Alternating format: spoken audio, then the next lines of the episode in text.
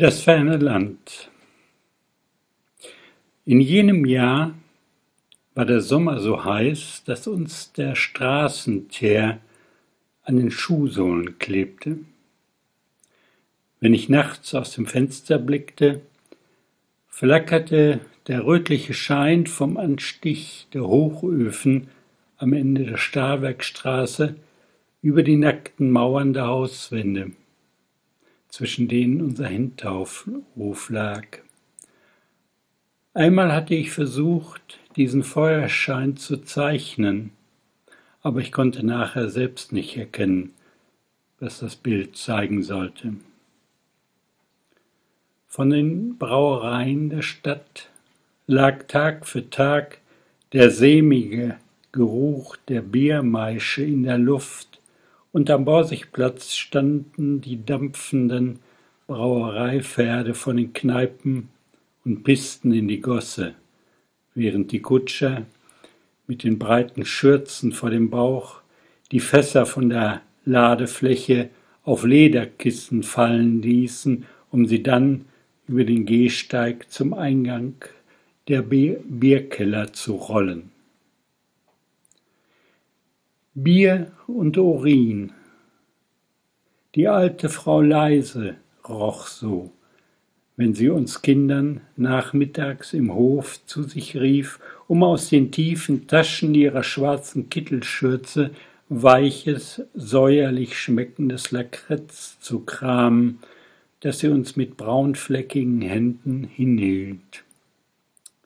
Sie war uns immer etwas unheimlich. Meist schaute sie lange von hinter den Vorhängen herzu, bevor sie herauskam, und natürlich haben alle gedacht, dass sie eine Hexe sei. Irene, Elkes große Schwester, die für die Leise einkaufte und einmal in der Woche bei ihr putzte, hatte gesagt, dass wir die Lakritzen auf keinen Fall essen sollten, weil Frau Leise zuckerkrank sei. Aber die meisten aßen es trotzdem. Ernst und sein kleiner Bruder Franz, die Schneiderjungen, wie meine Mutter sagte, weil sie die Kinder des Schneiders aus dem Erdgeschoss waren, suchten in den Mülltonnen nach den leeren Medizinfläschchen der alten Leise, um sie an die Mädchen zu verkaufen, die damit auf dem Dachboden Puppenstube und Einkaufsladen spielten. Sie nahmen fünf Pfennig für eine Flasche. Die Mülltonnen waren vor allem das Revier von Franz. Manchmal aß er auch etwas, das er darin fand. Im Frühjahr hatte sich Ernst das Knie aufgeschlagen und aus einer Flasche etwas von den restlichen Insulintropfen in die Wunde geschüttet. Wir hatten ihm dabei zugesehen und alle gelacht, als er zu schreien begann.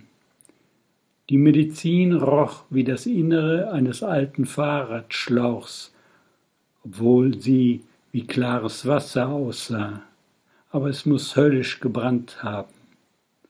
Sein Knie wollte danach vier Wochen lang nicht heilen, und dann wuchs dort ein dicker, weißlicher Hautplacken, in den er hineinkneifen konnte, ohne dass er überhaupt etwas spürte.